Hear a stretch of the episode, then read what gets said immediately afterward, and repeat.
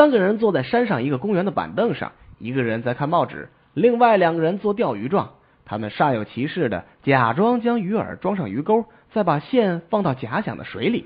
一个警察注视他们很久，最后上前问那个看报纸的人说：“啊，那两个人是你的朋友吗？”那人回答道：“啊，是啊。”那你最好把他们带走。啊啊，好的。那个人回答道。于是他双手开始用力的划船。嗯，撒疯子。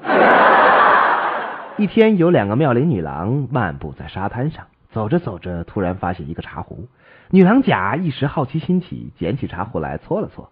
突然，此时有一个精灵从茶壶里飘了出来。精灵说道：“主人，主人，你们把我救了出来，我可以给你们一人一个愿望。”在精灵说完的时候，女郎乙突然起了贪心的念头，抢着说：“我我要女郎甲愿望的两倍。”精灵说道：“没问题。”对着女郎甲说：“你要什么愿望呢？”女郎甲想了想说：“啊，我希望我的身材是。”三十八，二十四，三十八。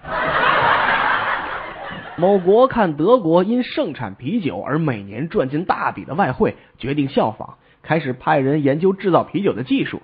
第一批啤酒制造出来之后呢，送了一些样本给德国鉴定师。一个月之后，德国回函给他们：“哦，恭喜，贵国的马很健康。”